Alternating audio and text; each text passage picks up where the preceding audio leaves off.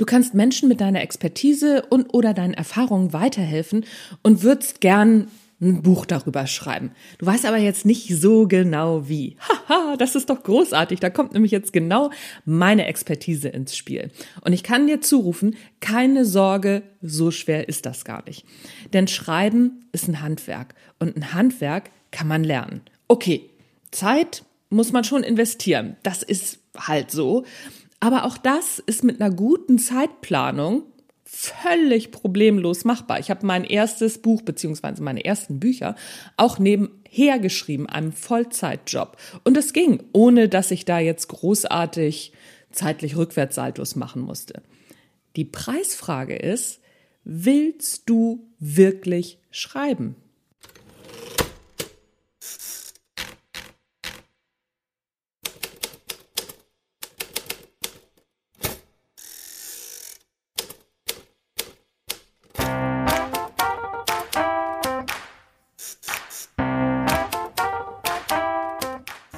Moin zusammen und herzlich willkommen beim Erfolgreich Schreiben Podcast. Dein Lieblingspodcast rund ums Schreiben, in dem erfolgreiche AutorInnen ihre Schreibgeheimnisse verraten und aus ihrem Leben plaudern.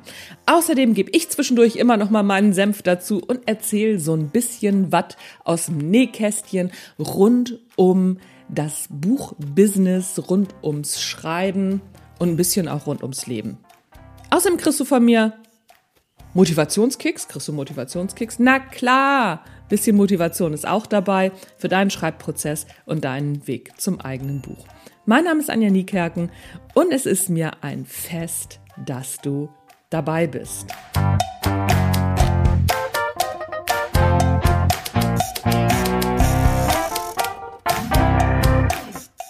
So, ein bisschen Werbung kurz vorab, wenn du Expertin auf deinem Gebiet bist. Die Kundenakquise ist aber noch ziemlich anstrengend. Oder du hast ein Herzensthema, welches Menschen weiterhelfen kann.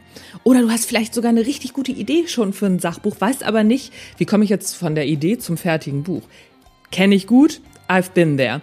Genau an der Stelle stand ich nämlich auch mal und musste mir alles mühsam durch Trial and Error auf die harte Tour zusammensuchen. Dabei ist es gar nicht so schwer, wenn man dann weiß, wie es geht. Und genau dafür habe ich ein Live-Webinar aufgesetzt. Das gibt es nur in der nächsten Woche live kostenlos.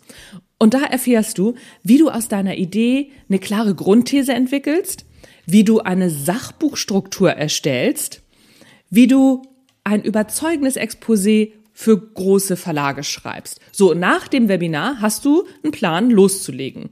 Und als Beraterin, Coachin, Expertin oder Trainerin, Speakerin bist du im Live-Webinar genau richtig. Die Termine sind am 22. März, das ist Dienstag um 12.30 Uhr, am Donnerstag, 24. März um 19 Uhr. Und wenn du keine Zeit hast, überhaupt kein Problem. Im Anschluss an das Webinar erhältst du den Link zur Aufzeichnung und du bekommst auch noch die Präsentationsunterlagen, damit du loslegen kannst. So, das war's von mir. Den Link dazu findest du selbstverständlich in den Show Notes oder wo gibt's den Link noch? In den Show Notes. Du musst in die Show Notes rein, sonst findest du den nicht. Die Newsletter-Leute von mir, die in meinem Newsletter schon drin sind, die bekommen das Ganze auf jeden Fall. Sonst musst du einmal auf meine Internetseite gehen. Doch auf meiner Internetseite im Blogartikel ist das Ganze auch verlinkt, denn die heutige Folge gibt es natürlich auch als Blog und da ist auch der Link zum Webinar. So, jetzt starten wir aber durch, oder?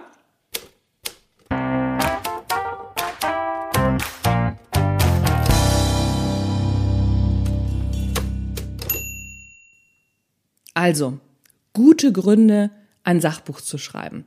Natürlich gibt's jede Menge Gründe, mit dem Schreiben zu starten. Das ist ja überhaupt keine Frage. Beispielsweise erreicht man sehr viele Menschen mit einem Sachbuch. Und am Ende bekommt man auch Wertschätzung und Anerkennung. Das ist zwar als Begründung offiziell jetzt nicht so en vogue, aber machen wir uns mal nichts vor, ist schon ziemlich cool, als Autorin gesehen zu werden oder als Autor. Und für Expertinnen und Experten, Coaches und SpeakerInnen ist so ein Sachbuch wirklich eine der besten Formen, um neue Kundinnen und Kunden zu gewinnen. Denn so ein Sachbuch baut automatisch eine riesige Reichweite auf. Das liegt in Buchhandlungen, ist bei Google schnell auffindbar und es generiert mit etwas Glück in der Presse auch wieder Aufmerksamkeit, wenn es dort besprochen wird, was wiederum neue Reichweite generiert. Da spreche ich auch aus Erfahrung, denn mein Buch Das Geheimnis richtigen Zuhörens ist der absolute Kundinnenmagnet. Allein dieses Buch spült mir wöchentlich mehrere Anfragen in mein E-Mail-Postfach. Dabei macht das gar nicht so viel Wellen, dieses Buch. Ich wundere mich auch immer wieder. Es hat wirklich nicht viele Rezensionen, verkauft sich aber ganz regelmäßig und wie gesagt, kommt immer wieder in die Presse. Ohne dass ich dafür etwas tun muss. Okay, ich musste natürlich das Buch schreiben, aber danach war das ganz schnell ein Selbstläufer. Jetzt stellen sich so ein paar Fragen, wenn man ein Sachbuch schreiben will. Exposé oder Manuskript versenden. Viele AutorInnen machen aus meiner Sicht den Fehler, dass sie nach der Strukturierung sofort mit dem Schreiben anfangen. Man ist dann ja auch ziemlich, ja, on fire, sag ich mal, und will unbedingt loslegen. Aber, jetzt kommt's, das ist nicht empfehlenswert loszulegen und es dann an den, sofort an den Verlag zu schicken. Warum nicht? Ganz einfach. Verlage lesen in der Regel keine Manuskripte. Dazu fehlt denen einfach die Zeit. In Deutschland werden rund 70.000 Bücher im Jahr veröffentlicht. Mal sind 60.000, mal sind 70.000, aber hey, die 10.000 fallen jetzt wirklich nicht ins Gewicht. Denn auf jede Veröffentlichung kommt ein Vielfaches an Konzepten und Manuskripten, die abgelehnt wurden. Das bedeutet, dass in den Verlagen Wäschekörbe voll mit Manuskripten und Exposés ankommen. Niemand hat Zeit, das alles zu lesen. Da wird das, was viel Zeit kostet, nämlich die Manuskripte, oft schon vorher aussortiert. Exposés, die nach Verlagsvorgaben geschrieben wurden, haben eine ungleich höhere Chance, gesichtet zu werden. Denn das nimmt den Verlagen beziehungsweise den Leuten, die das sichten müssen, ja Arbeit ab. Da können sie schnell drüber fliegen und es macht es ihnen viel leichter. Abgesehen davon erhältst du mit deinem Exposé selbst viel mehr Klarheit über das Buch, das du am Ende schreiben willst. Übrigens auch ein guter Tipp für die BelletristikerInnen unter euch. Du erarbeitest Zielgruppe, Inhalt, Marketinganalyse vor dem Schreiben und kannst dir später viel zeitraubende Überarbeitung sparen. Darüber hinaus reden Verlage auch noch ein Stück weit mit. Da sitzen Profis, die wissen, was zu tun ist und wie dein Buch noch besser wird. Es ist immer leichter, einen Entwurf zu ändern, als ein komplettes Manuskript. So ein komplettes Manuskript zu ändern, kann dann auch mal ziemlich schmerzhaft werden. Die Schmerzen kannst du dir doch ersparen. Jetzt die nächste Frage. Verlag oder Self-Publishing? Wenn ich keinen Verlag finde, kann ich doch in Self-Publishing oder nicht? Ha, das kommt drauf an. Achtung, wenn du dein Buch als Multiplikator und als Akquiseinstrument für dein Business einsetzen willst, dann ist es von Vorteil, in einem renommierten Verlag zu publizieren. Zumindest beim ersten Mal. Der Verlag ist nämlich die beste Empfehlung für deine Glaubwürdigkeit und deine Expertise. Gerade in Deutschland hat das Veröffentlichen in einem Verlag immer noch den Ruf inhaltlicher Qualität. Ob das so ist oder nicht, das lassen wir mal dahingestellt. Es gibt sehr viele schlechte Bücher im Self-Publishing, aber auch sehr viele brillante inzwischen. Der Nachteil ist beim Verlag, dass du dich an die Vorgaben halten musst. Das kann aber auch ein Vorteil sein, denn wie schon gesagt, da sitzen Profis, die etwas vom Geschäft verstehen. Gerade beim ersten Buch ist das gar nicht schlecht. Auch da spreche ich aus Erfahrung. Zusätzlich profitierst du vom Verlagsmarketing. Das heißt nicht, dass du kein eigenes Marketing machen musst, aber das Verlagsmarketing und die Verlags-PR sind schon mal für dich am Start. Und vor allem der Vertrieb, der dich in den Buchhandel bringt. Das gibt es im Self-Publishing alles nicht. Das sind auch die Gründe, warum du an einem Verlagsbuch weniger verdienst als im Self-Publishing. Wobei man sagen muss, an einem Verlagsbuch verdient am Endpreis der Buchhandel tatsächlich am meisten. Im Self-Publishing musst du für alles selbst sorgen. Lektorat, Korrektorat, Marketing und PR. Covergestaltung, Buchsatz, alles dein Ding. Das ist nicht ganz günstig und das Geld für Lektorat, Korrektorat und Gestaltung solltest du auf keinen Fall sparen. Achtung, bitte nicht, denn sonst wirkt dein Buch sehr schnell unprofessionell und gerade im Sachbuch bewirkt es das genaue Gegenteil von dem, was du ursprünglich wolltest. Ein unprofessionelles Buch ist Anti-Werbung. Jetzt ein ganz wichtiger Punkt, den viele SachbuchautorInnen in Spee mh, hm, überschätzen. Der Hang zur Einzigartigkeit, der ist nämlich Bullshit. Viele sagen, oh, dazu gibt's ja schon Bücher oder oh, das Buch gibt's schon. Nein, dein Buch gibt es noch nicht. Und damit sind wir bei einer der größten Schreibhürden, die es gibt, der Zwang zur Einzigartigkeit. Ich kenne diesen Zwang ziemlich gut und er begegnet mir immer wieder obwohl ich ihn längst abgelegt habe. Und zwar in Form von Freundinnen, Kolleginnen und gegebenenfalls sogar in Form von Lektorinnen oder Journalistinnen. Gerade habe ich das sogar gehabt. Ich habe nämlich ein Buch, ein Exposé, gerade bei mehreren Verlagen liegen und eine Lektorin, nee, eine Lektorin, keine Lektorin, eine Lektorin hat zu mir gesagt, ähm, es gibt schon Bücher über Führung, weil es ein Führungsbuch. Das ist genau so eine Antwort wie, äh, es gibt doch schon Krimis. Nee, nee, wir brauchen keine Krimis mehr. Das ist totaler Bullshit. Lass dich davon nicht aus dem Konzept bringen. Und auch gerade diese Lektorin hat mir gesagt, ja, ähm, auch die Form und die Qualität, das ist alles nicht so das, was wir uns vorstellen. Da, äh, das, das, das ist nichts für uns oder das lassen Sie mal lieber. Das mag sein, dass das nichts für diesen Verlag ist und das mag sein, dass das ihre Meinung ist. Aber es ist ja auch noch bei anderen Verlagen, die gucken nämlich noch drauf. Und ein Verlag hat auch schon gesagt, ja, finden wir toll. Leider beißt sich das mit anderen Büchern bei uns, aber senden Sie uns gerne nochmal andere Sachen. Achtung, wer beurteilt das denn, ob ein Buch gut ist oder nicht? Am Ende doch der Leser und die Leserin. Und auch hier gibt es wieder die, denen es gefällt und die, denen es eben nicht gefällt. Im Grunde ist es wie im Leben. Es kann dich halt nicht jeder mögen oder jede. Und es gibt sogar Menschen, die finden Harry Potter doof. Es gibt sogar Verlage, die haben Harry Potter mehrfach abgelehnt. Vielleicht war das ja der gleiche Verlag. Nee, war es nicht. Aber anderes Thema. Wir sagen ja auch nicht, ey, Bücher über Zauberer gibt's schon. Wahrscheinlich haben die Verlage Harry Potter aus dem Grund abgelehnt.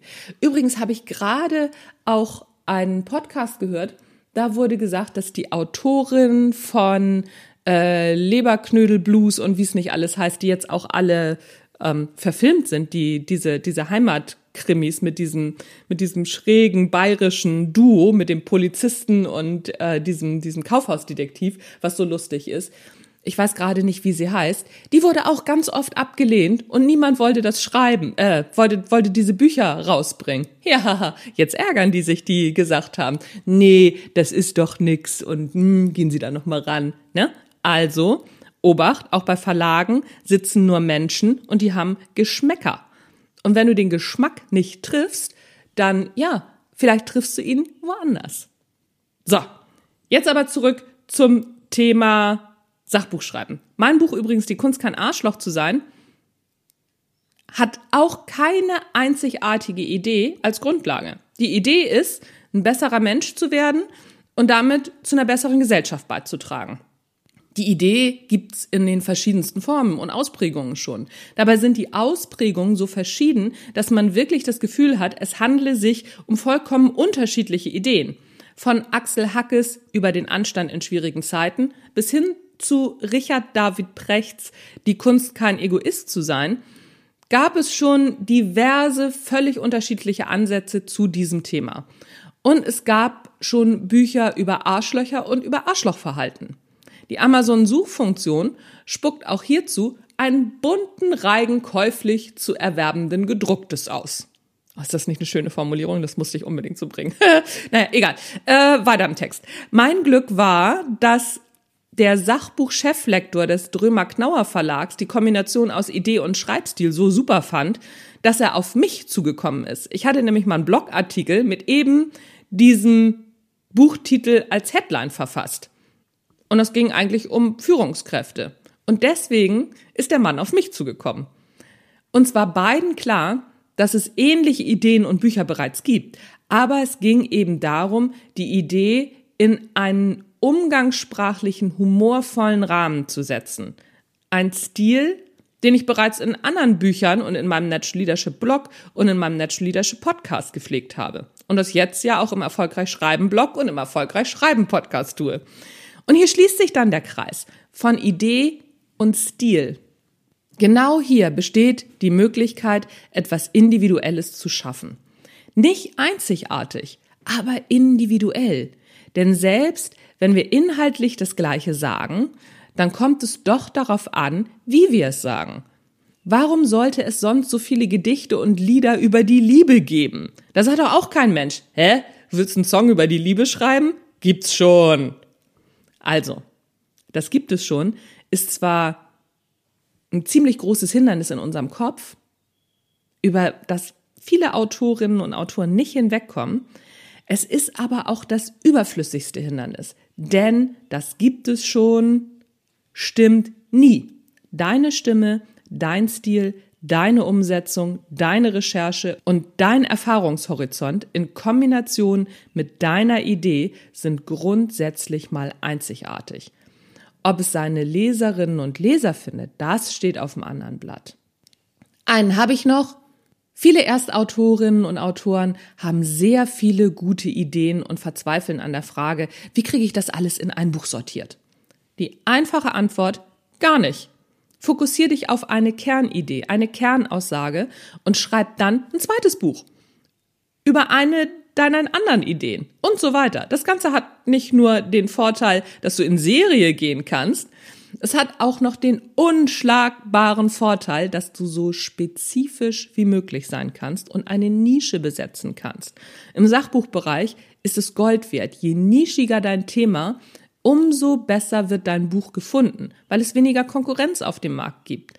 Beispielsweise gibt es wahnsinnig viele Bücher zum Thema Ernährung. Das wissen wir alle. Ne? Zum Thema vegane Paleo-Ernährung sieht das schon ganz anders aus. Yoga-Bücher gibt's auch viele, aber zum Beispiel Yoga für MS-Kranke oder Yoga ab 60 schon weniger. Hier kommt jetzt wieder das Exposé ins Spiel. Denn in deinem Exposé hast du ja schon die Marktrecherche gemacht und hast diesen Punkt schon abgehakt. Da kannst du dann mal gucken, wo dein Buch sich am besten so rein platziert, in welche Ecke, in welche Lücke. Also, machen wir mal ein Fazit. Wir rappen das jetzt mal ab, wie man so schön neudeutsch sagt. Es ist gar nicht so schwer, ein gutes Sachbuch zu schreiben, wenn die Vorarbeit stimmt. Und natürlich musst du ins Tun kommen. Dann ist ein Sachbuch der perfekte Türöffner zu mehr Reichweite und wenn du ein eigenes Business hast, zu mehr Kundinnen und Kunden. Das gilt übrigens auch für Kleinunternehmer und Kleinunternehmerinnen. Warum oder Handwerkerinnen und Handwerker? Warum schreiben nicht MalerInnen zum Beispiel ein tolles Buch über Techniken und was weiß ich nicht alles, also über übers Dekorieren? Und das kannst du dann ja nach vorne bringen für deine Kundenakquise. Das ist eine super Sache. Oder selbst als Kfz Mechaniker, das heißt glaube ich heute anders, ich weiß gar nicht mehr genau, wie es heute heißt. Aber wenn du eine Autowerkstatt hast, dann schreib doch irgendwas übers Autotuning oder schreib ein Do-it-yourself-Buch, was man so ganz klein machen kann. Ein Do-it-yourself-Buch für Frauen zum Beispiel. Wie kann man das Scheibenwischwasser auffüllen? Wie kann man den Reifendruck, also wie kann man selber einen Reifen wechseln? Darüber könntest du ein kleines Kurzbuch schreiben. Super Sache und ein Bomben-Akquiseinstrument. Denn, wie gesagt, in allen Buchhandlungen ist dein Name.